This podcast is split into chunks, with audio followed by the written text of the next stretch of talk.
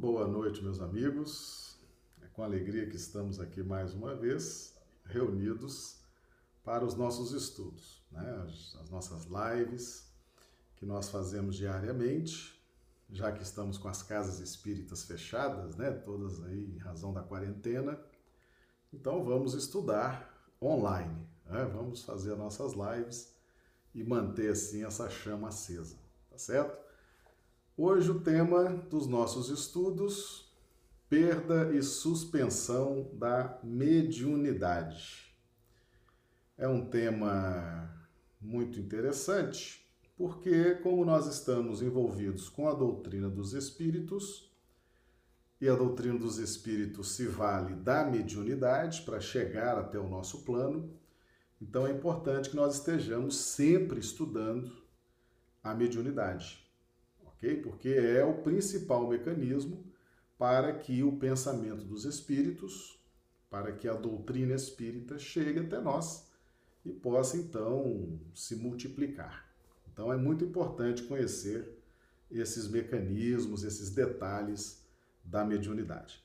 E já vamos aqui também cumprimentando os nossos amigos do chat que já estão aqui conosco, o Ranulfo Alves Pereira de Londrina, Paraná, Maria do Socorro Dávila de Rio Branco, no Acre, Aline Souza de Rio Branco, Antônio Sampaio de Rio Branco, Samanta Silva de Belo Horizonte, Minas Gerais. Sejam todos bem-vindos.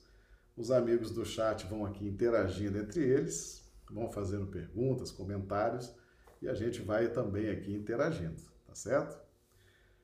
Bem, meus amigos, mediunidade é o grande instrumento de interface entre os dois planos. O plano espiritual, o plano daqueles que estão desencarnados, e nós que estamos aqui encarnados. Tá? Então, é um, uma interface, é um mecanismo extremamente importante. Ele é todo regido por leis naturais que regulam essa, essa conexão das ondas mentais, expansão, retração no corpo espiritual em relação ao corpo físico, existe todo um contexto científico regido por leis muito específicas. Mas a nossa principal preocupação, embora a gente possa estudar as questões científicas, as questões uh, que envolvem as conexões, etc., mas desde que Kardec se debruça sobre os estudos da mediunidade, nós passamos a ter a agregação das questões morais para a prática da mediunidade, tá certo? Então, o livro dos médiuns, que é o grande livro, né, o grande best-seller, ali nós temos a maior tese sobre mediunidade aqui no nosso planeta, e o livro dos médios, ele é um livro extremamente seguro, tá certo? As informações que estão ali, elas são informações precisas, são informações detalhadas e que se nós seguirmos à risca aquelas orientações, nós teremos muita segurança para trabalhar com a mediunidade, tá? Bem, primeira coisa, a mediunidade espírita está inserida no Evangelho segundo o Espiritismo, como não poderia deixar de ser, lá no capítulo 17, Sede Perfeitos, quando Allan Kardec dá a definição clássica do que seja o verdadeiro espírita. Reconhece o verdadeiro espírita pela sua transformação moral e pelos esforços que emprega para domar suas más inclinações. Então, o verdadeiro espírita, seja ele médium ostensivo ou não seja médium ostensivo, se nós estamos inseridos no contexto da doutrina espírita, com Jesus e Kardec, os médiums, e hoje nós vamos falar sobre mediunidade, os médiums são médiums ostensivos para a sua transformação moral e para domar suas más inclinações. Certo? Então, o médium espírita também também tem que trabalhar pela sua transformação moral e para domar suas más inclinações, porque ele está sendo regido, está sendo orientado pelos postulados da doutrina espírita, tá bom? Então, não é diferente, tem que trabalhar também os aspectos morais e principalmente os médios, né? Mais uma voltinha aqui pelo chat. A Valdirene de Souza Pinto, de Ivaiporã, Paraná. Maria Conceição Vale Queiroz, de Rio Branco. Hilda Mira, de Valentim Gentil, Noroeste Paulista. Isaura Cartori, de Londrina, Paraná. Janaína Batalha, de Rio Branco, Acre. Warne, de Teresina, Piauí. Muito bem-vindos. Shirley Guimarães, também de Belo Horizonte. Seja também bem-vinda. Então, meus amigos, é isso aí. Médium, não importa médiums ostensivos. O médium ostensivo é aquele médium que você vê os fenômenos através dele. Né? Ele produz fenômenos como a psicofonia, a psicografia, tá certo? Mas todos nós temos a mediunidade, vamos chamar assim, a mediunidade genérica, que é a capacidade de fazer conexões com ondas mentais e recebermos assim tanto a obsessão quanto a iluminação, a inspiração que vem dos espíritos sublimes, dos espíritos benfeitores, né? O mesmo mecanismo que é utilizado pelo obsessor na conjugação das ondas mentais é também o mesmo mecanismo utilizado pelos espíritos superiores, tá bom? Farias Ode, bom, Odineia, bem-vindo Odineia, de Rio Branco, Ilse Bentes de Rio Branco, Clodomiro Nascimento, bem-vindo Clodomiro, boa noite a todos. Então, meus amigos, vamos caminhando, né? Vamos caminhando aqui para que a gente possa ter aí muita, muito proveito nessa noite. Nós estamos nos valendo do livro dos médiuns, segunda parte, capítulo 17, da formação dos médiuns. É um capítulo extraordinário, tá? É nós usamos muito esse capítulo na nossa casa espírita, trabalhamos a formação dos médiuns fundamentalmente com esse capítulo, tá? Então é realmente aconselho muito. Perda e suspensão da mediunidade. Aí, item 220, lá desse capítulo 17. A faculdade mediúnica está sujeita a intermitências e a suspensões temporárias, quer para as manifestações físicas, quer para a escrita. Damos a seguir as respostas que obtivemos dos espíritos a algumas perguntas feitas sobre este ponto. Então, Kardec pergunta, e o Espírito da Verdade responde. Kardec então registra e deixa isso aí registrado para a posteridade. Está lá no livro dos médios, tá bom? Primeira pergunta: Podem os médios perder a faculdade que possuem? Resposta: Isso frequentemente acontece, qualquer que seja o gênero da faculdade. Mas também, muitas vezes, apenas se verifica uma interrupção passageira, que cessa com a causa que a produziu. Primeira coisa, então, meus amigos, que a gente depreende dessa pergunta, tá? Faculdade mediúnica é uma coisa que você tem, mas não tem. É sua, mas não é sua, né? Ou seja, é um empréstimo de Deus, certo? Ah, você pode falar assim, ah, mas é, eu tenho isso no meu organismo, eu já nasci com isso. É uma, é uma adaptação genética para que possa haver uma expansão, uma retração do perispírito em relação ao corpo físico. Como é que eu vou perder? Perde. Perde porque você não tem nenhum controle, nenhum domínio da forma como funciona essa faculdade. Então você é totalmente dependente tanto para os aspectos do manejo do uso, quanto para a comunicação dos espíritos, tá certo? Então, por você não ter domínio e não ser um patrimônio seu e ser apenas uma adaptação genética, você pode perder sim a faculdade, ela pode ficar suspensa, certo?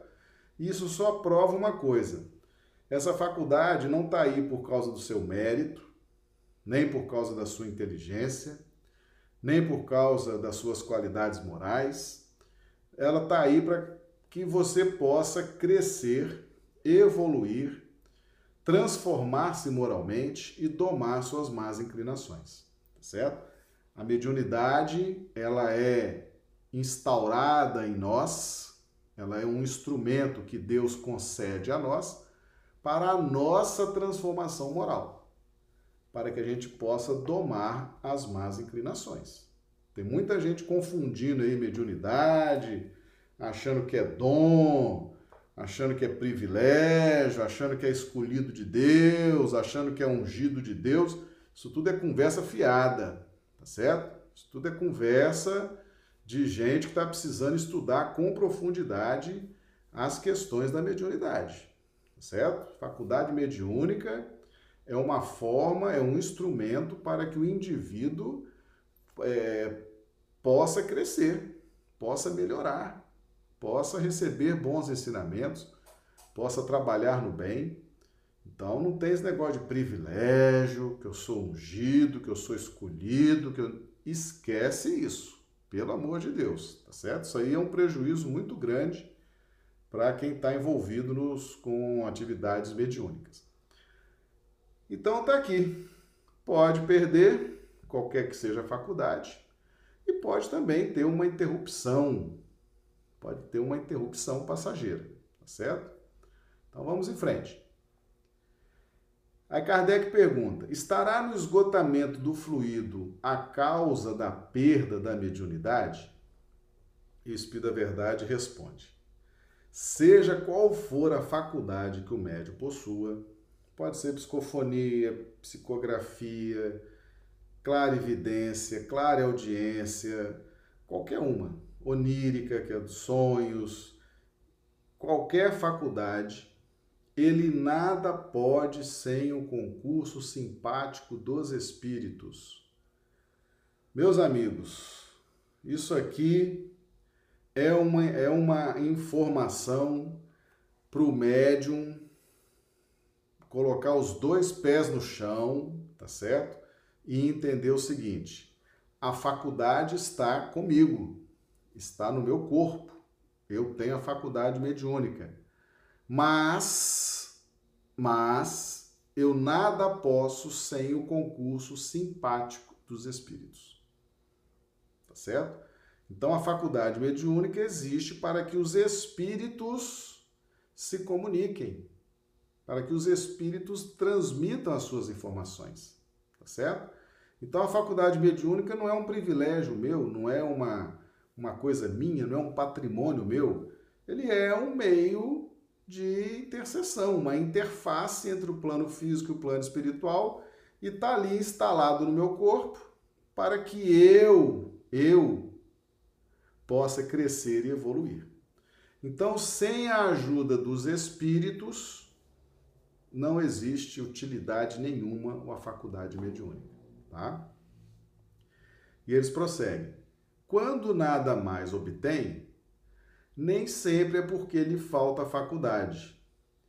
Isso não raro se dá porque os espíritos não mais querem ou podem servir-se dele. Tá? Então, o médium fica ali agora sem as manifestações dos espíritos não está mais escrevendo, não está mais recebendo espírito, não está mais tendo clara evidência, não está mais tendo clara audiência, independentemente da faculdade que ele já vinha exercendo, de repente aquilo para, né? Por quê? Por quê? O espírito, ele está falando aqui, ó, não raro, ou seja, a maioria das vezes, 95% dos casos, é que o espírito não quer mais usar aquele médium ou não pode mais serviço daquele médium. Tá? E vamos então buscar aqui a causa disso. Kardec perguntou que é o que pode causar o abandono de um médium por parte dos espíritos. E aí o Espírito da Verdade respondeu: O que mais influi para que assim procedam os bons espíritos, então aqui interessa para nós o que, que os bons espíritos, como eles pensam, tá certo? Como é que eles agem, tá? Depois eu vou falar dos maus espíritos. Os bons espíritos é o que nos interessa. O que mais influi para que assim procedam os bons espíritos é o uso que o médium faz da sua faculdade. Meus amigos, a faculdade é neutra. A faculdade mediúnica é neutra. Tá? Deixa eu só dar mais uma boa noite aqui pro pessoal do chat. A Marli Pereira de Pato de Patos de Minas, a Regina Teixeira de Rio Branco, o Ederson Caetano de Varginha, Minas Gerais, Del Simone de Rio Branco. Todos bem-vindos, todos muito queridos, bem-vindos aí aos nossos estudos. A faculdade mediúnica é neutra. Neutra. Ah, eu tenho a faculdade mediúnica porque eu sou inteligente. Não. Ah, eu tenho a faculdade mediúnica porque eu sou ungido de Deus. Não. Ah, eu tenho faculdade mediúnica porque eu sou um espírito muito iluminado, muito evoluído. Não. Não. A faculdade mediúnica ela é neutra ela é simplesmente a expansão e a retração do corpo perispiritual em relação ao corpo físico. Isso é um movimento absolutamente neutro. Absolutamente neutro. Tá certo? Nessa expansão e retração, você tem percepções do plano espiritual, coisa que quem não expande e retrai o corpo perispiritual não tem percepções. Tá certo? Então a diferença é essa. E essa percepção essa, essa expansão e essa retração tem que ser controladas pelo mentor mediúnico, pelo mentor espiritual. Porque nenhum de nós sabe fazer esse movimento voluntariamente, tranquilamente. Nenhum de nós sabe dominar isso, né? Tem que ter técnicas, e são entidades técnicas capacitadas, gabaritadas, que prestam esse apoio que é fundamental. Então a faculdade ela é neutra. Agora, o uso da faculdade, aí é por conta e risco do médium. Existe uma coisa, meus amigos, que chama vontade, outra coisa que se chama livre-arbítrio, e outra coisa que chama estudar a mediunidade com Jesus e Kardec, tá certo? Quem estuda mediunidade com Jesus e Kardec fortalece tanto a vontade quanto o livre-arbítrio. Tá? Agora, quem não quer ter compromisso com o Espiritismo, com Jesus, com Kardec, vai praticando a mediunidade de qualquer jeito, aí depois arca com as consequências. E na maioria das vezes são consequências muito desagradáveis. Né? Então, o uso, o uso que eu faço da minha faculdade, a direção que eu dou para a minha faculdade, se eu vou usá-la para os meus interesses pessoais, din-din, se eu vou usá-la para os meus interesses pessoais, fama, se eu vou usá-la para os meus interesses pessoais, poder, né? se eu vou usar para as minhas, para os meus interesses pessoais, influências, tá certo? Se eu fizer mau uso da faculdade, o que, que os bons espíritos faz, fazem? Eles se afastam. E isso aqui, meus amigos, está muito claro. Sabe por quê? Porque bom espírito, os bons espíritos não querem ser cúmplices da nossa tragédia, tá certo? Para que a gente não possa responsabilizá-los.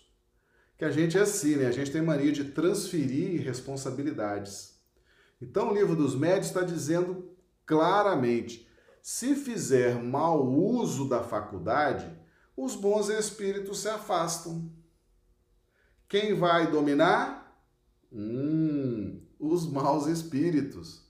Então o médium vai ter dificuldades, vai ter problemas, vai ter é, uma série de inconveniências na sua vida. Não culpe os bons espíritos, porque está claro aqui: os bons espíritos não se macomunam não chancelam o mal o uso da mediunidade, certo? Então, vamos estudar com Jesus e Kardec para praticar a mediunidade com segurança, tá certo? Então, o médium precisa usar a sua mediunidade com sabedoria, usando o livre-arbítrio, usando a vontade, bem direcionados, bem iluminados, para que possa ter sempre o amparo e a proteção dos bons espíritos. Ok? Se fizer mau uso, os bons espíritos se afastam. E quando ele se afasta, o médio fica muito vulnerável, tá? Então vamos prosseguir aqui. Podemos abandoná-lo, podemos abandoná-lo, ou seja, estão dizendo o seguinte: nós temos ordem, temos autorização, temos liberdade para abandonar o médium. Temos. Quando ele se serve da faculdade para coisas frívolas ou com propósitos ambiciosos, din-din, fama, poder, influência, tá certo? Os bons espíritos se mandam. Ah, vamos falar um português claro aqui. Bons espíritos, espíritos iluminados, não estão aqui para ver médium usar a mediunidade para ganhar dinheiro, para ganhar fama, para ganhar notoriedade, para ganhar influência. Os bons espíritos se afastam, tá certo? Se afastam. Quando se nega a transmitir as nossas palavras ou os fatos por nós produzidos aos encarnados que para ele apelam, tá? Ou que têm necessidade de ver para se convencerem. Então o médium não, ah, não vou, não vou dar, não vou falar nada que o espírito está aqui dizendo, não vou fazer, não vou escrever, não vou incorporar, não vou, não vou, não vou, não quero. Ele, os bons espíritos se afastam, né? Se tem gente ali que está precisando de ver aquilo, de ter contato com a mediunidade, de compreender, de assistir, o médium está se negando, os bons espíritos se afastam também, certo? Se afastam. E eles prosseguem aqui. Este dom de Deus não é concedido ao médium para o seu deleite e ainda menos para a satisfação das suas ambições. Que ambições são essas? A gente fala de ambições. Meus amigos, a coisa mais perigosa para o médium é ter a mediunidade, porque ele fica diferente. É uma pessoa diferente. Né? Tem aquela mediunidade ostensiva, tem aquela incorporação, né? a psicofonia, escreve mensagem, é, é diferente. E fica todo mundo admirado com o médium, né? achando lindo, achando maravilhoso, achando interessante, querendo beijar a mão do médium, querendo. Né? E o médium começa a ficar ali envaidecido, se sentindo importante, não é verdade? E isso é um tipo de ambição. Os médios têm que estar muito atentos para isso. Por quê? Porque é, ter essa faculdade mediúnica que produz ostensivamente fenômenos vai despertar a curiosidade e muitas vezes a admiração das pessoas, tá? E em algumas vezes o fanatismo. Tá certo? Tem muita gente fanática ainda nesse, nesse, nesse mundo, tá? E às vezes o médium gosta daquilo, é um tipo de ambição. É um tipo de ambição. Então, se os espíritos percebem que o médium gosta desse negócio de beijar a mão, né, de ser paparicado, de ser mistificado, os bons espíritos se afastam. Tá certo? Que estão dizendo aqui. Esse dom de Deus não é concedido ao médium para o seu deleite, para a sua diversão, e ainda menos para a satisfação de suas ambições. Então, muito cuidado com essas ambições. Né? Tem gente que nem se importa tanto com dinheiro, mas adoram a fama, né? Adoram a projeção social, adoram um poder de influência, tá? Então, os bons espíritos se afastam. Está aqui. Isso aqui está escrito já há 160 anos, tá certo? Mas para o fim de sua melhoria espiritual. Meus amigos, mediunidade, mediunidade com Jesus e Kardec, quem é médium tem a mediunidade, foi autorizado por Deus a mediunidade, para que aquela pessoa melhore espiritualmente. Tá certo? Aquilo não é ser ungido de Deus, aquilo não é ser escolhido por Deus. Não. Quem é médio ostensivo tem a faculdade mediúnica para buscar a sua melhoria espiritual e para dar a conhecer aos homens a verdade. Então é um trabalho eminentemente social. É um trabalho que ele alcança pessoas. Pode ser um grupo pequeno, pode ser o seu grupo mediúnico, tá? Pode ser um grupo mediúnico, como pode ser um grande grupo, tá certo? Centenas, milhares de pessoas, não sei, tá? Então, o médium, às vezes, médium, você tem um compromisso com o seu grupo mediúnico. Seu grupo mediúnico é ali 10, 12 pessoas, por exemplo. Pode ser 6, pode ser 5, pode ser 10. Então, o seu compromisso é com aquele grupo. Então, faça o melhor para aquele pequeno grupo. E se você fizer o melhor para aquele pequeno grupo, ajudá-los, você vai estar cumprindo a sua missão muito melhor do que às vezes uma pessoa que quer ajudar milhões, quer ajudar milhares, quer ajudar centenas. Tem gente que tem essa ambição, né? Eu vou salvar o planeta, eu vou ali, eu vou ali salvar o mundo. Às vezes o seu grupo pequeno. E você faz tão bem aquela sua missão com o seu grupo pequeno que você está pleno de harmonia, de paz, de satisfação, tá certo? Então, para dar a conhecer aos homens a verdade, começa com esses grupos pequenos, com esses grupos mediúnicos pequenos.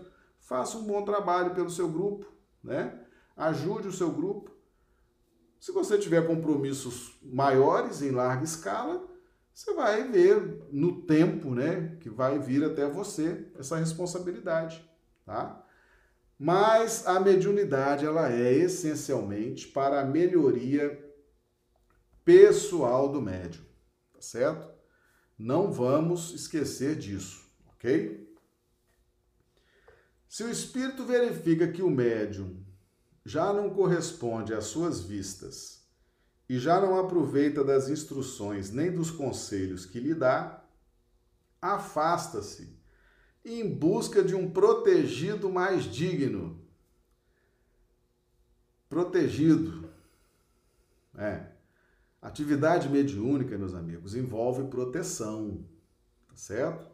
Então, o espírito que está trabalhando com você, quando a gente reencarna, é, os, os mentores que cuidam do nosso projeto de reencarnação, eles nos apresentam esse propósito, essa proposta da mediunidade ostensiva. E ali nós já vamos saber quem serão os espíritos que estão se comprometendo conosco para esse trabalho. Por quê? Porque os espíritos que estão desencarnados, eles também precisam evoluir. Eles também precisam crescer. Tudo que Deus criou nesse universo precisa trabalhar, tá certo? Todos precisam trabalhar, inclusive os espíritos que estão desencarnados. E muitos deles gostam da gente, muitos deles fazem acordos com a gente, compromissos de trabalho, compromissos sérios, tá certo? E nos protegem, nos protegem. São parceiros que estão ali nos protegendo, eles estão ali utilizando a nossa mediunidade, estão transmitindo as suas mensagens, estão trabalhando, estão crescendo, estão evoluindo. Por exemplo, vocês acham que Emmanuel, Emmanuel que foi mentor do Chico, o Chico evoluiu muito nessa encarnação. O Chico cresceu muito, iluminou-se e Emmanuel também. Emmanuel também. Emmanuel trouxe suas mensagens, fez seu trabalho, tem livros, tem obras, tem todo um trabalho feito. Aquilo ele cresceu, tá certo? Então não só Chico Xavier cresceu, mas Emmanuel também cresceu. Emmanuel ascendeu, assim como Chico. Então é um compromisso dos mentores com o médium para o crescimento de todos. Então existe proteção, tá certo? Existe proteção. Agora, se não aproveita os conselhos, né, nem as instruções, o médium, porque quando o espírito se comunica pelo médium, tá? O primeiro beneficiário, o primeiro destinatário da mensagem do mentor é o médium. Então o médium está ali assim, meus irmãos, vamos nos unir, vamos perdoar uns aos outros. Essa primeira mensagem, o primeiro efeito dessa mensagem é para o próprio médium. Às vezes ele está com a dificuldade de perdoar, está com a dificuldade de interação no grupo, está com a dificuldade no lar. Aí vem aquela mensagem: devemos nos amar uns aos outros, nos respeitar, perdoar, etc.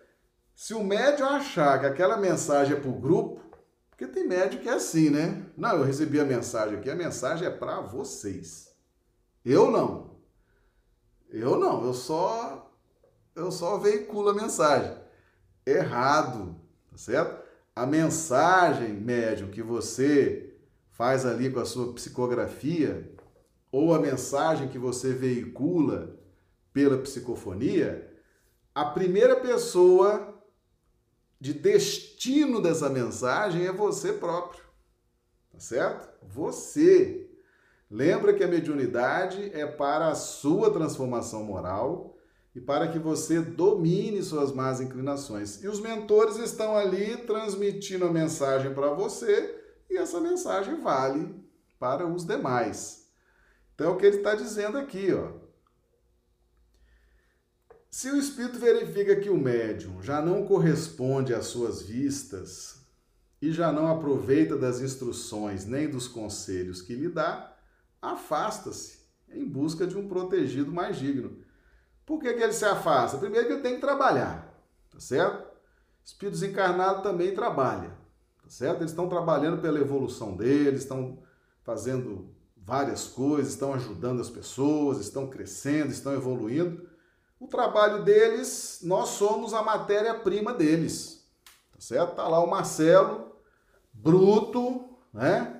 todo cheio de dificuldades, cheio de limitações, cheio de problemas, estão ali aconselhando, tá certo? Se eu crescer, se eu evoluir, se eu me iluminar, se eu ouvir os conselhos deles, eles também crescem, porque eu sou a matéria-prima do trabalho deles, tá certo? Agora eles estão ali mandando mensagem, dando inspiração, dando instrução. Eu tô ali ah, nada disso é para mim, é tudo para os outros, né? Isso é para vocês. Não estou aproveitando nada, eles vão se afastar. Eles não vão perder tempo, tá certo? Meus amigos, ninguém perde tempo, tá? Nesse tipo de trabalho, os espíritos superiores, eles não perdem tempo. Se nós não queremos essa ajuda, estamos com a mediunidade, mas não sabemos aproveitar esses conselhos que eles dão, não sabemos aproveitar as orientações que eles dão, eles se afastam. Se afastam, tá certo? Eles não vão pactuar da nossa da nossa estupidez, mas não vão mesmo, tá certo? Ninguém pode dizer assim: "Ah, eu caí, eu me lasquei, tive quedas morais por causa do meu mentor". Não. Você caiu, você está em dificuldades, você está atravessando um momento difícil, foi justamente porque você não ouviu os conselhos e orientações dos espíritos amigos. É exatamente o contrário, tá? Tá claro para todo mundo? Então, o que, que pode causar o abandono de um médium por parte de uns de, dos espíritos? Aqui eles responderam o afastamento dos espíritos bons. Tá? Então, o espírito bom se afasta por esses motivos aqui. Quando o médium se serve para coisas, usa a, a mediunidade para coisas frívolas, tá certo? Ou com propósitos ambiciosos. Quando se nega a transmitir as nossas palavras ou os fatos, aos encarnados que para ele apelam ou que têm necessidade de ver para se convencerem, tá certo? Meus amigos, aproveitando isso aqui, muitas vezes, muitas vezes, a espiritualidade traz as pessoas para terem contato na casa espírita, tá certo? Para verem ali o trabalho de passe, o trabalho de fluidoterapia, de atendimento fraterno, tá certo? Muitas vezes trazem sim, tá? Tem casas espíritas aí que os médios estão ali, às vezes dando uma palestra, daqui a pouco estão ali psicografando, no meio do salão, as pessoas estão vendo, estão acompanhando, tá certo? Muitas pessoas chegam a algumas casas espíritas que são autorizadas a trabalhar com essa com essa psicografia de forma pública, né? Porque isso aí Jesus tem que autorizar, né? Tem toda uma equipe dando respaldo. Tem muitas pessoas que vão ali para ver, para observar, para se cientificarem daquilo, tá certo? E o médium tem que estar tá ali à disposição. Há algumas casas, não são todas as casas que prestam esse serviço ostensivo de mensagens, né? de psicografia, não são todas as casas não, algumas casas sim, tá? Então, isso aí tem que estar tá disposto, tá certo? E quando Jesus fala, ah, aquele que receber como um menino, né? Meus amigos, o que, que é o menino? O menino é o necessitado de orientação. Uma criança, um menino, é o necessitado de orientação necessitado de direção, tá certo? Então muitas pessoas vão em busca de direção nas casas espíritas. E muitas vezes, além da palestra pública, algumas casas têm esse compromisso dessa psicografia pública também, tá certo? Então vamos estar atentos isso aí, para que o médium não se negue a muitas vezes trabalhar dentro de um compromisso que ele mesmo assumiu no contexto do trabalho com Cristo, tá bom? Então, se o médium não fizer essas coisas aí, os bons espíritos se afastam. E se o bom espírito se afastar, a chance de um mau espírito tomar o lugar é muito grande, tá certo? Isso aí nós vamos ver ao longo dos nossos estudos, tá?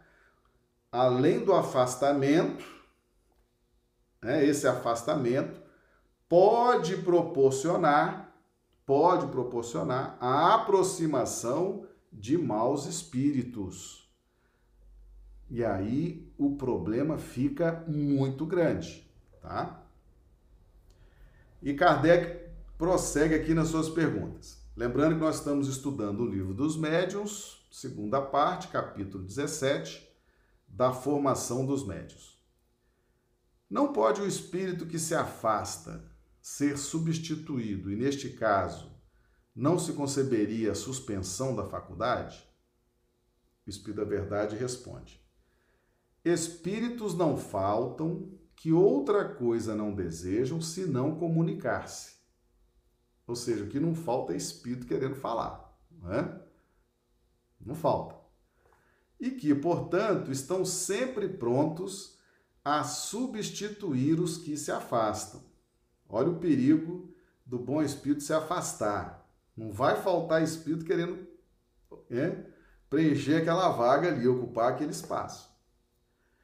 Mas, quando o que abandona o médium é um espírito bom, pode suceder que o seu afastamento seja apenas temporário, para privá-lo durante certo tempo de toda comunicação a fim de lhe provar que a sua faculdade não depende dele médium e que assim razão não há para dela se vangloriar. Meus amigos, importantíssimo isso aqui que o Espírito da Verdade está nos ensinando, tá certo? A faculdade mediúnica não depende do médium. Nós temos que entender essa relação, tá certo? Porque tem muito médium que acha que a faculdade mediúnica depende dele. Fala, não, mas eu concentro aqui, eu entro em, em estado de, de concentração, eu logo sinto isso, sinto aquilo, é a minha concentração que faz eu sentir isso? Não, tá certo? A faculdade mediúnica não depende do médium, depende essencialmente dos espíritos, tá certo?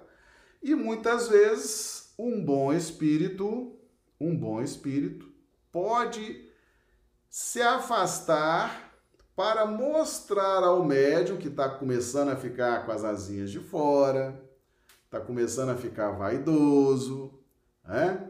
Está começando a se vangloriar. Tá vendo as mensagens que eu recebo? Olha, eu recebo, eu, médium, graças à minha mediunidade, graças a mim, eu estou recebendo isso aqui começa né, a se vangloriar, começa a achar que ele né, é ali o, o rei do pedaço e tal. O bom espírito faz o quê? Se afasta, está sem, sem comunicação. Pronto. E agora? Cadê o rei do pedaço? Né? Cadê o bonitão? Cadê? Então, o bom espírito, ele se afasta. Basta ele se afastar o médium fica ali sem mensagens para transmitir, sem psicofonia, sem psicografia, é a mensagem para que o médium desça do salto, né? Isso é uma forma que o nosso mentor tem para nos educar, para nos educar, tá certo? Se afasta. Então, se você está se vangloriando das mensagens que você psicografa, se você está se vangloriando das psicofonias que você transmite, ele se afasta. Pronto, não tem mais mensagem escrita, não tem mais psicofonia. Está ali o médio agora, de braço cruzado, né? E agora, médio? Então, vamos saber interpretar essas formas de relacionamento dos nossos mentores conosco. Então, de repente, para para de escrever mensagens, para de dar psicofonia, de incorporar espírito. Tem alguma mensagem por trás disso. E normalmente é quando o médium está começando a ficar vaidoso, já se vangloriando daquele trabalho. Então o mentor dá logo essa advertência, tá certo? O mentor quer o nosso bem, o mentor não está ali para nos para ver a nossa queda, não é verdade? E outra coisa que é importante, meus amigos, médium, o que você escreve, o que você fala, o direito autoral é do espírito, tá certo? É a inteligência do espírito, é a sensibilidade do espírito, é a ideia do espírito, tá certo? Então não fica querendo os créditos para você, não, porque os créditos são do espírito. Lembra que nós estamos inseridos na doutrina dos espíritos, tá certo? Então, a inteligência, essa preparação, essa técnica, essa, esse gabarito é dos espíritos, tá certo? E ali você, que é o veículo de transmissão, está sendo o primeiro a receber aquelas oportunidades de aprendizado. Ao vivo e a cores, não tem, não tem intermediário, tá certo? Essa é a grande vantagem do médium. Ele está veiculando. Então, quando ele está lá, meus irmãos, vamos nos unir, nos perdoar, nos amar, nos ajudar. Ele está dizendo aquilo para quem? Para ele. E não tem intermediário, não tem ninguém contando a história para ele, é ele que está recebendo em primeira mão o aconselhamento que ele precisa. Não é uma oportunidade de crescimento? Não é uma oportunidade de evolução, de aprender coisas boas diretamente, né? Porque você vai ver o histórico aí dos médiums. Médium, nós já vimos aqui quem são os médiums. Os médiums são aqueles que fracassaram desastradamente. Muitas vezes o médium não está conseguindo mais estudar, receber o conselho de ninguém. Às vezes ele é resistente a conversar com alguém a receber um conselho, receber uma orientação. Ele acha que não precisa, ele acha que não, não há necessidade daquilo. Né? Quem é aquela pessoa, outro ser humano igual ele, aconselhando, falando, então ele recebe diretamente do Espírito. Tá certo? Diretamente do Espírito. É.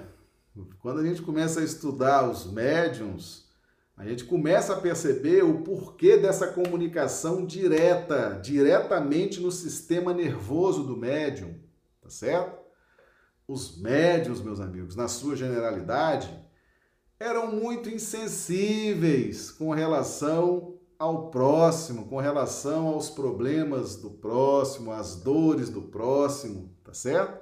E agora eles estão sentindo no próprio sistema nervoso esses influxos que muitas vezes vêm em forma de orientação, tá certo? Em forma de uma mensagem iluminada, e ele vai sentindo aquilo ali, aquilo vai circulando no seu sensório, e ele vai além de receber mentalmente, ele recebe também no seu conjunto nervoso todinho, tá bom? Então é uma oportunidade efetivamente de crescimento de amadurecimento, mas desde que ele entenda, desde que ele entenda que as mensagens que ele está veiculando são primeiramente para ele. Se o médium, às vezes o médium é mal formado na casa espírita, às vezes ninguém nunca ensina isso para ele. Isso é obrigação de, de direção de casa espírita. Isso é obrigação de dirigente de reunião mediúnica esclarecer os médiums. Tem que ter um dia da semana. Na nossa casa nós temos um dia da semana que é só para estudar mediunidade, tá certo? Nós tiramos toda terça-feira de sete e meia às nove para estudar mediunidade. Desde que a casa foi fundada, tiramos um dia da semana para estudar, para formar os médios, preparar os médiums, preparar a equipe mediúnica, tá certo? Estudar livro dos médiums, entendeu? Então os médios eles têm que entender, eles precisam entender que o que eles estão veiculando é para eles. E obviamente, como o grupo está todo afinizado dentro de determinadas necessidades, porque nenhum grupo mediúnico se forma ao acaso, né? Ah, vamos catar um aqui, catar um ali, junta aí, oh. não, não é assim não. Tá certo? Nós já falamos aqui que para trabalhar com Jesus tem que, tem que ter responsabilidade, tem que ter organização. A formação de um grupo mediúnico, meus amigos, envolve questões delicadíssimas. Todos ali estão muito próximos dos problemas, das problemáticas uns dos outros, tá certo? Então aquela mensagem que o médium está veiculando para ele, ela vai atingir sim a grande maioria daquele grupo, porque estão todos afinizados nos mesmos dramas, tá certo? Agora, isso tem que ser explicado. Isso tem que ser. Isso é trabalho de direção de casa espírita. Isso é trabalho de dirigente de reunião mediúnica. Entendeu? Tá sempre formando, explicando, orientando, mostrando, que é para que o médium possa ter um aproveitamento extraordinário dessa dessa experiência que é a mediunidade. E o grupo também, né, o grupo mediúnico, todo ele possa se beneficiar. Ok? Muito bem. Então, o espírito bom se afasta para que o médium acorde e veja que quem faz a coisa acontecer são os espíritos, tá certo? Não é ele médium. Muitas vezes o médium, quando ele ele sente assim que não está produzindo mensagem, psicofonia, ele mistifica, né? Inventa, porque não quer perder ali o status, né? Ele é a estrela guia da casa, né? Ele é o iluminado da casa. Se o espírito não vem, ele inventa, ele mistifica, tá certo? E aí começa, começam as quedas do médium, tá bom? Bem, vamos ver aqui. O chat está bombando. Vamos ver. Warne, Marcelo, é possível a falência de um médium com a missão de promover um reajuste em outros? Sim, com certeza. O médium, do primeiro ao último passo, Chico Xavier já dizia isso acerca de si próprio. Numa caminhada de 100 passos, eu, Chico, posso no passo 99 cair, falir. Entendeu? Se eu não tiver vigilante, se eu não tiver consciente, certo? Posso sim cair, tá? Então, Orne, é possível sim, é possível sim. Às vezes o médium, por exemplo, o médium, ele vai ser um instrumento dos espíritos para uh, ajustar o grupo mediúnico da casa. Ele vai ser o dirigente, vai ser o, o orientador, vai ser né, o organizador. E ele não, não tem compromisso, não estuda, leva aquilo ali né, sem muita, muita preocupação, não está inteirado das suas responsabilidades ou está negligente, está muito mundano, né, coisas do mundo, tá certo? Aí começa a faltar para os médios orientação, faltar né, direção. Às vezes, meus amigos, às vezes isso tudo também, Warne, isso também, às vezes é tem circunstâncias kármicas aí, entendeu? Às vezes você é dirigente de um grupo mediúnico, de um grupo de estudo, de um grupo que está buscando valores espirituais, e aí você é negligente. Você quer ali só dirigir, né? Só oba-oba, só festa, só ser gente boa, só nhenhenhé. O grupo cresceu? Não. O grupo evoluiu? Não. Só que esse grupo tem compromissos. Aí volta na próxima vida, esse grupo se reúne de novo, né? Aí tá lá o ex-dirigente agora na posição de necessitado, de orientação. Aí vai ter um novo dirigente que vai oferecer o que para ele? Nada. Porque a gente só oferece o que tem. Você era o dirigente, era hora de você formar o grupo. Era hora de você orientar o grupo, dirigir aquele grupo, iluminar aquele grupo. Você não fez, né? Agora você está de volta no grupo, numa próxima existência.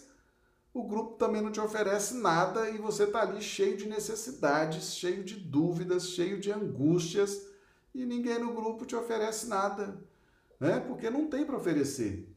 Porque quem tinha que formar aquelas pessoas para que elas fossem multiplicadoras das luzes do Evangelho e da doutrina espírita era você na sua época. Agora é, é justo, pela lei de causa e efeito, que você desfrute daquilo. Você vai desfrutar de nada, né? Vai ter que se esforçar muito para aprender e estar tá vinculado àquele grupo, tá certo?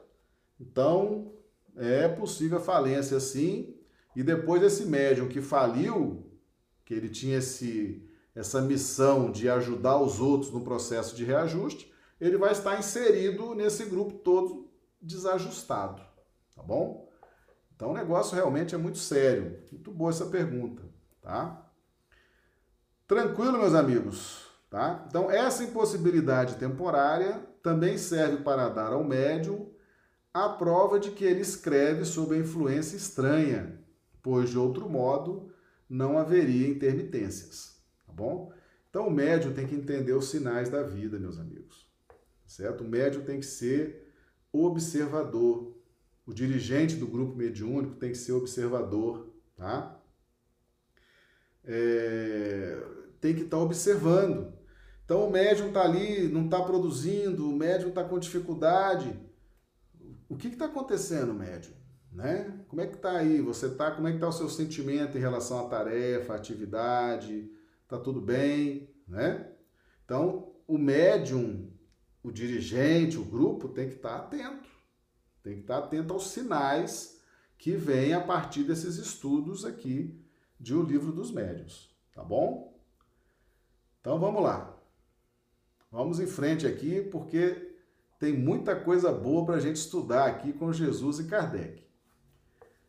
Em suma, a interrupção da faculdade nem sempre é uma punição demonstra às vezes a solicitude do espírito para com o médium, a quem consagra afeição, tendo por objetivo proporcionar-lhe um repouso material de que o julgou necessitado, caso em que não permite que outros espíritos o substituam. Então veja bem, está lá o seu mentor mediúnico. tá? Ele tá vendo ali, é, Marcelo tá com um problema físico, tá com a doença, tá com a disfunção glandular, um problema hormonal, um estresse, uma sobrecarga de trabalho. Vamos preservar o sistema nervoso, vamos preservar da atividade mediúnica durante um tempo. Então eu vou preservá-lo, vou interromper essa faculdade mediúnica, mas vou aqui tomar conta. Ninguém vai fazer aqui estragos, vai fazer bagunça com o Marcelo. Eu estou protegendo ele, vou poupá-lo para que ele se recupere e daqui a um mês a gente volta a trabalhar. Então pode acontecer também essa interrupção da faculdade por necessidades terapêuticas, né? De recuperação das energias, tá bom? Então pode acontecer também. E quando acontece isso, o bom espírito continua protegendo e não deixa ninguém substituir, porque não faz sentido, né? Se o mentor mediúnico se afasta para preservar o médio, ele vai deixar que alguém utilize as faculdades do médio? Não, né? Então ele protege e ninguém, durante um tempo, ninguém vai poder usar ali aquela faculdade mediúnica, tá bom? E prossegue aqui, vamos lá, estamos estudando li o livro dos médiums, segunda parte, capítulo 17, da formação dos médios. Pergunta, a quinta pergunta. Vêem-se, no entanto, médiums de muito mérito, moralmente falando, que nenhum, nenhuma necessidade de repouso sentem e que muitos se contrariam com essas interrupções, cujo fim lhe escapa. Quer dizer, médiums né, trabalhadores do mais alto gabarito, né, de uma disciplina moral, conscientes, e eles não entendem por que essa interrupção. Né? Então, a resposta. Serve para lhes pôr a paciência à prova e para lhes experimentar a perseverança. São virtudes, né? Virtudes que muitas vezes precisam ser desenvolvidas por aquele médium. Vamos supor que aquele médium seja não é, um, realmente um cidadão exemplar, excelente, moralmente falando, mas seja uma pessoa ansiosa, não pode, não pode existir, às vezes a pessoa é ansiosa, né? Ah, às vezes ele, ele gosta de estar ali desde que ele esteja produzindo, né? Às vezes é moralmente assim, você acha que a pessoa está moralmente muito bem, mas às vezes ela gosta daquele protagonismo, né? Tá ali três, quatro, cinco mensagens, quatro, cinco, seis, dez psicofonias, ela gosta daquele protagonismo, né? E é uma boa pessoa, mas ela tem essa vaidadezinha, né? Esse elan, essa coisa do protagonismo. Aí o bom espírito se afasta e fala: vamos ver se realmente ela vai prosseguir por causa do Cristo, por causa da sua necessidade de evolução, né? Ou se ela não for protagonista, ela vai pular fora do barco. Hum? Às vezes, meus amigos, o, o seu mentor espiritual, ele está com a sua ficha kármica ali e ele sabe da sua necessidade, né? Então, às vezes, você é o protagonista, você está com um trabalho muito bonito e de repente para. Para para que você possa né, meditar, analisar e ver se realmente você vai continuar nesse propósito de reforma íntima tá certo? Que agora a sua prova é permanecer naquele trabalho sem o protagonismo, tá certo? Se você perseverar, se você prosseguir, se você não se alterar, não tem problema, daqui a pouco tempo volta o trabalho, certo? Então depende muito da necessidade. É aquilo que nós falamos lá no início, tá bom? Tudo está baseado nisso aqui, ó. Reconhece o verdadeiro espírita, pela sua transformação moral e pelos esforços que emprega para domar suas más inclinações. É com base nisso aqui que os mentores vão dirigindo o médium, tá certo? Você pode estar moralmente muito bem, pode estar produzindo muito na atividade mediúnica, mas se o, se o mentor percebeu que você está envaidecido, né? está começando a se vangloriar, ele suspende, porque o objetivo é transformação moral. O objetivo é domar as más inclinações, tá certo? Esse é o objetivo. O médium não está ali para produzir mensagem, nem para incorporar espírito. Não é essa a finalidade. A finalidade é a transformação moral. Transformação moral do médium, do indivíduo, tá certo? E os mentores sabem disso. Se o mentor tiver que tirar o médium, ele tira. Ó, essa, essa atividade aqui era para o Marcelo estar tá melhorando, né? Era para ele estar tá se transformando numa pessoa melhor. Não está acontecendo isso, né? Então vamos suspender a mediunidade. E suspende mesmo, eles têm poder para suspender. E se suspender, você ainda está no lucro, tá? Porque às vezes eles se afastam e aí os espíritos maus tomam conta, tá certo? Se suspender e te proteger, você está no lucro, tá certo? Mas pode acontecer a depender da gravidade e da negligência do próprio médium, da necessidade de aprendizado, os bons espíritos simplesmente se afastam e abrem espaço para que a gente aprenda não mais pelo amor, mas agora pela dor, tá? Então isso aí é muito importante a gente entender. Então, por isso é que os espíritos, nenhum termo em geral, assinam a suspensão da faculdade mediúnica. É para verem se o médium descoroçoa, se o médium perde né, a vontade, desanima. Porque isso aqui, meus amigos, a gente está em busca da luz, da nossa luz, da nossa paz, da nossa harmonia. E é importante que o médium entenda que a faculdade mediúnica não é para ele ser o protagonista, ser o médium principal do grupo, ser o médium principal da casa. Não! A faculdade mediúnica é para a nossa evolução individual, tá certo? Se o médium entender isso, com faculdade, com psicografia, com psicofonia ou sem, ele vai prosseguir nos trabalhos da casa espírita, porque ele sabe que o que importa ali é a evolução dele, né? Se ele está transmitindo mensagem, se ele está incorporando espírito, se ele não está incorporando espírito, se ele está psicografando ou se não está psicografando, aquilo para ele é indiferente. O médium consciente prossegue no caminho. Ele sabe que aquela suspensão ali, para ele, ele está com a meta, ele está com um foco bem firme, bem definido, já está orientado pela casa, está orientado por Jesus, por Kardec, ele segue em frente. Agora, se o médium quer protagonismo, né, ele quer as mensagens, ele quer a psicofonia e não vem, aí ele fala assim: é, já que eu não posso ser o protagonista, então também não tenho mais utilidade nessa casa, né? Aquelas conversas fiadas. Eu já não sou mais útil nessa casa, ninguém está mais gostando dos meus trabalhos. Aí se manda. Se manda. É sinal que realmente não estava bem, bem intencionado, bem formado, bem orientado, tá bom? Por essa, por essa meditação dos nossos ensinos, é que reconhecemos os espíritas verdadeiramente sérios, tá?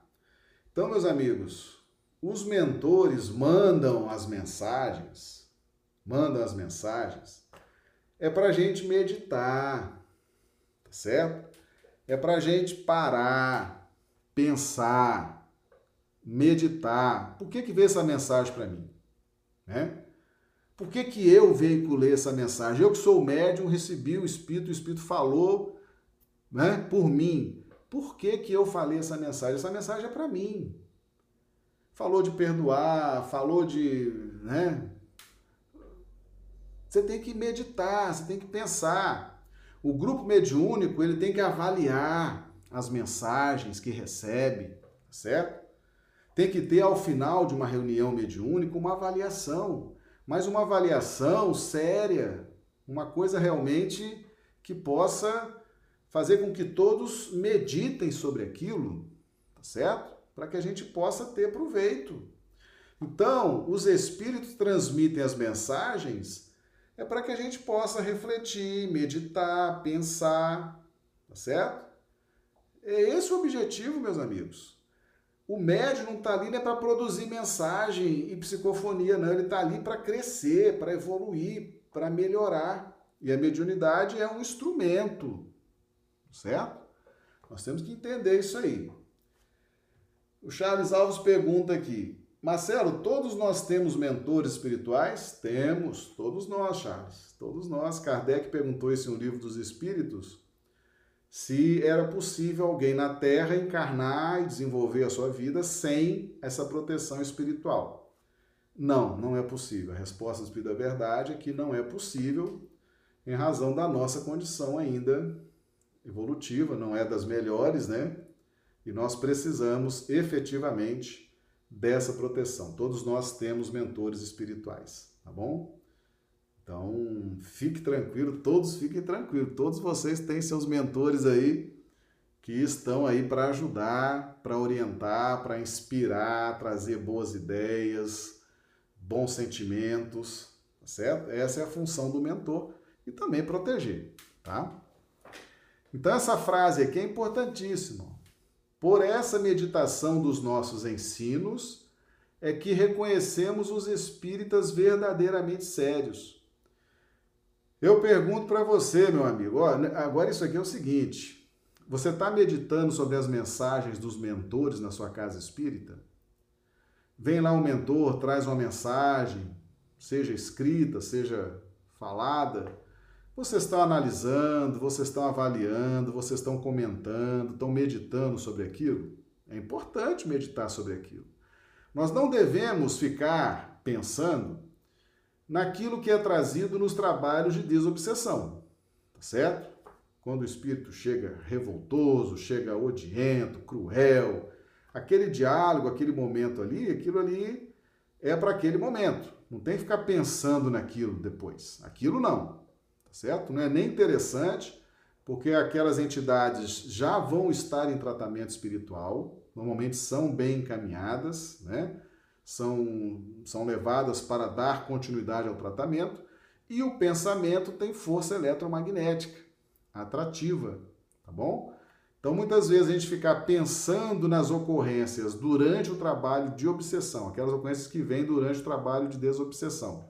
Se você fica relembrando, pensando naquilo, você cria um elo eletromagnético que pode inclusive te atrair e até atrapalhar ah, esse trabalho que já está sendo feito com aquela entidade. Mas o que os mentores dizem, o que os mentores transmitem num trabalho mediúnico, nós devemos sim pensar, raciocinar, meditar, viu? Porque tem muita coisa boa ali. E nós estamos vendo aqui. É, é importante, é importante meditar, tá bom? Não podemos dar esse nome aos que, na realidade, não passam de amadores de comunicações. Amadores de comunicações. É a turma que tá ali, ó, tá nem aí, não sabe nem o que, que tá fazendo ali, tá certo? Eu já vi médium com 30 anos de prática mediúnica falar assim: nossa, eu não sei muito bem o que eu estou fazendo aqui, né? Eu já vi, nossa, eu, já vi cada coisa, tá certo? Já vi cada coisa. Então, assim, amadores de comunicações, tá certo? É gente que tá ali gastando encarnação, gastando energia todinha ali e não tá se dando conta do que está acontecendo, tá? E às vezes gasta muita energia, perde muito tempo, tá bom? Aí você fala assim, poxa, Marcelo, mas o livro dos médios é duro, né? É, é duro. Por quê? Por que, que é duro? Porque a, nós, a gente também é duro. Então a linguagem dos, dos professores, dos mestres, dos instrutores, é uma linguagem para nos fazer despertar mesmo, tá certo? Então, não pense que você vai abrir livro dos médiuns e vai ter lá um, um romance, uma coisa floreada, não. A linguagem do livro dos médiuns é incisiva, é direta. É aquilo que nós estudamos ontem aqui, questão 627, questão 628, de o livro dos Espíritos, tá certo? Tá lá essa questão. Nós temos ela aqui, ó, questão 627. Vamos colocar aqui Nós estamos vendo aqui o livro dos médios, a linguagem dura, incisiva, detalhista. Olha a questão 627 de O Livro dos Espíritos. Uma vez que Jesus ensinou as verdadeiras leis de Deus, qual a utilidade do ensino que os Espíritos dão? Terão que nos ensinar mais alguma coisa? E a resposta: Jesus empregava miúde na sua linguagem alegorias e parábolas, porque falava de conformidade com os tempos e os lugares. Faz-se necessário agora que a verdade se torne inteligível para todo mundo. Muito, é necessário, muito necessário que aquelas leis sejam explicadas e desenvolvidas. Tão poucos são os que as compreendem e menos os que as praticam. E aqui mais embaixo, ó, o ensino dos Espíritos tem que ser claro e sem equívocos, para ninguém possa pretestar ignorância e para que todos o possam julgar e apreciar com a razão. Então nós estamos vendo aí o livro dos médiuns, tá? Tem que ser claro e sem equívocos. Por isso que essa linguagem do livro dos médiuns ela é clara e sem equívocos, tá certo? Para ninguém, como está dizendo aqui, para ninguém pretestar ignorância, dizer que não sabe, Tá aqui, tá certo? Tá aqui, tá? Tá tudo claro aqui, tudo muito bem explicado, e essa é a linguagem que nós vamos encontrar no livro dos médiuns, poxa. É isso, meus amigos. Nós precisamos dessa linguagem. Nós precisamos desse direcionamento, tá? Isso aí é... ninguém pode ficar cheio de milindres, né?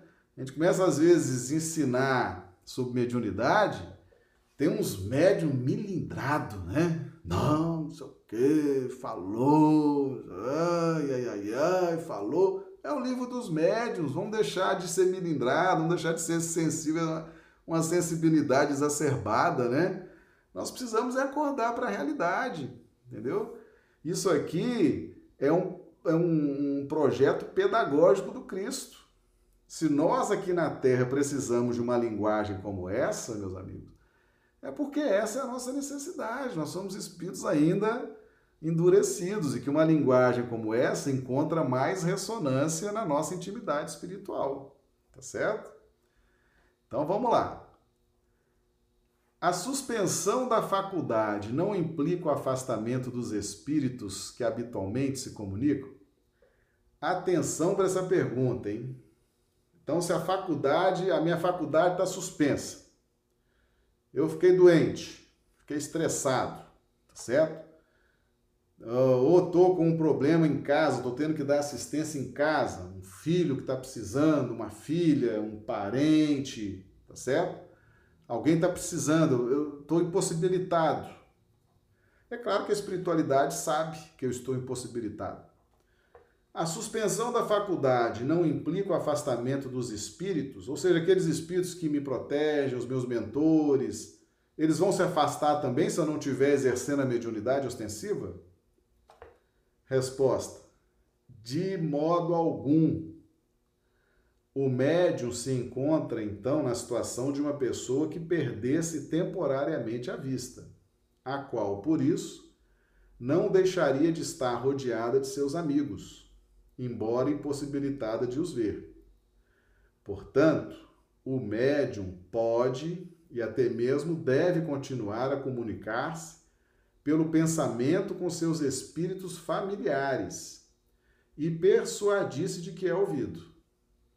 Se é certo que a falta da mediunidade pode privá-lo das comunicações ostensivas com certos espíritos, também é certo que não pode privar das comunicações morais. Meus amigos, se eu não puder exercer a mediunidade ostensiva, né, então não estou podendo receber a comunicação dos espíritos que normalmente se comunicam por mim, espíritos amigos, benfeitores da casa, meus amigos, benfeitores, mentores, não estou podendo receber, tá? Isso significa o quê? Significa que eu vou perder essa, essa, essa instrução que eles me trazem pela incorporação ou pela psicografia? Não. Eles estão ali do meu lado, estão me protegendo, estão comigo, e agora eu vou me conectar com eles pelas ondas mentais.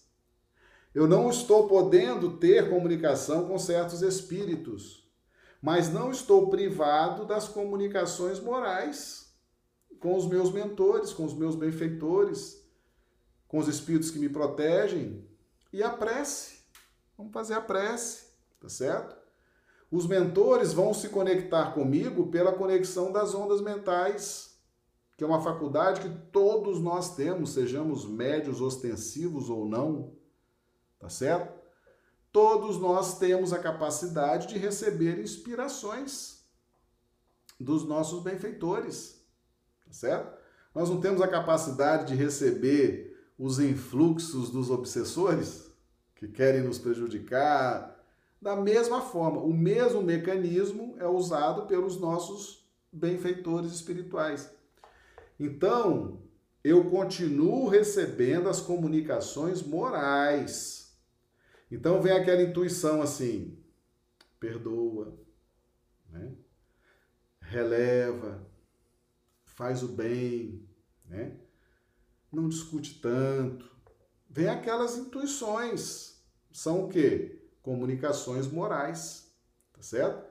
Então eu posso estar sim com a minha faculdade mediúnica ostensiva suspensa, mas nem por isso eu deixarei de receber essas comunicações morais, por força da conjugação das ondas mentais que todo e qualquer ser humano é capaz de conjugar ondas mentais com ondas mentais dos espíritos, tá certo? Persuadir-se de que é ouvido. Meus amigos, quando você faz a prece, quando você se concentra, quando você busca a ajuda dos benfeitores espirituais, tenha certeza de que eles estão te ouvindo. Tá certo? Você precisa se persuadir de que é ouvido, conforme está escrito aqui. Se você duvidar, se você não tiver fé, tá certo? Tem muita gente que é assim. Às vezes o mentor está ali do lado. O mentor está do lado da pessoa, tá certo? Querendo ali conversar, uma comunicação moral, e a pessoa ali, é, será que mentor existe? Será que eles me amam? Será que eu mereço ser protegido? Será que. Entendeu? Gente sem fé, gente sem fé, não consegue ser ajudado pelos mentores, não consegue receber essas comunicações morais. Por quê? Porque não tem fé é materialista, não acredita, vai na casa espírita, vê palestra todo dia, né? E não acredita, fala, é, será que isso é verdade? Será que isso é assim mesmo? Será que esse povo não é doido? É, não tem fé, não tem fé. Eu já vi, já vi, tá certo? Eu dirijo reunião mediúnica, ó, não é de hoje. Eu já vi muitos mentores chegar durante a reunião mediúnica e se queixar dos seus protegidos. Falou: olha, estou tentando, mas a pessoa não tem fé, a pessoa não acredita, eu não sei o que, que eu faço. Né? A gente está tentando aqui do plano espiritual, mas a pessoa não tem fé, ela não acredita em nada, ela não se movimenta em nada. Então, meus amigos, você que está assistindo esse estudo, você tem que se persuadir, você tem que se convencer de que hora que você está ali buscando a conexão com seu mentor, com seu benfeitor, você está em prece, você está praticando bem, você está querendo a sua transformação moral, você está querendo domar suas más inclinações, eles vão te ouvir e vão responder, tá certo? É só você ficar atento, observando os sinais, tá? Que eles vão te responder. Agora você tem que se persuadir. Agora, se você faz o trabalho contrário, né? Se você nega, se você nega a ajuda espiritual, se você nega a presença dos, dos benfeitores, se você nega essa possibilidade de comunicação, aí você fecha o canal, tá certo? Fecha o circuito, ali não passa nada, tá bom? Tem uma pergunta aqui, vamos lá. Isaura, um dirigiu o grupo, tá?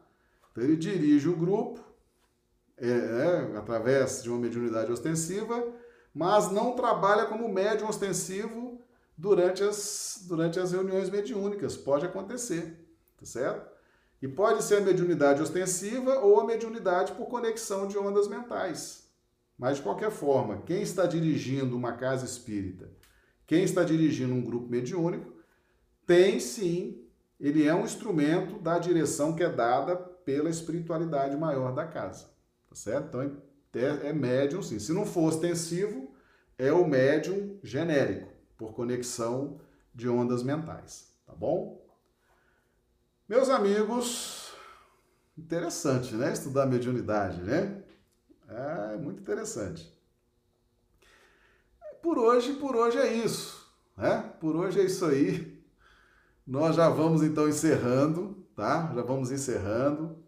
O vídeo se alongou um pouquinho hoje, né? Quando a gente fala de mediunidade, é um assunto realmente muito importante, né? Porque a doutrina espírita se manifesta entre nós por meio da mediunidade. Então, é um assunto da mais alta relevância, da mais alta importância e que nós temos que nos debruçar efetivamente, tá certo? Então, meus amigos, nós já vamos nos despedindo, tá bom? Agradecendo a todos vocês aí por essa por estar nos assistindo, por essa assistência maravilhosa, os amigos do chat, chat bombando aqui, todo mundo participando. Aqueles que vão ver o, o vídeo depois, coloquem lá no, naqueles comentários, né? Se gostaram, se não gostaram. Os amigos do chat, coloquem aqui também, por gentileza, se gostaram do estudo.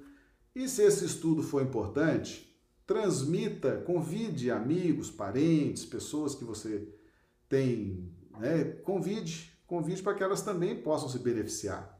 Né? Se for importante para vocês, será também importante para elas, tá bom? E como as casas espíritas estão fechadas, lembrando sempre que nada substitui as casas espíritas, né? Quando voltar, quando abrir, convide para ir para a casa espírita, né? Mas enquanto está fechado, é aqui, né? Nas lives, nos vídeos, para que a chama não se apague, tá bom? Então, se for importante para você, será importante para os outros, não deixe de convidar. E nós vamos assim nos despedindo, agradecendo a todos rogando a Jesus que nos dê aí uma excelente noite, uma noite reparadora do nosso sono, né? Das nossas energias. E amanhã estaremos de volta aqui com muita alegria. Muito obrigado, meus amigos.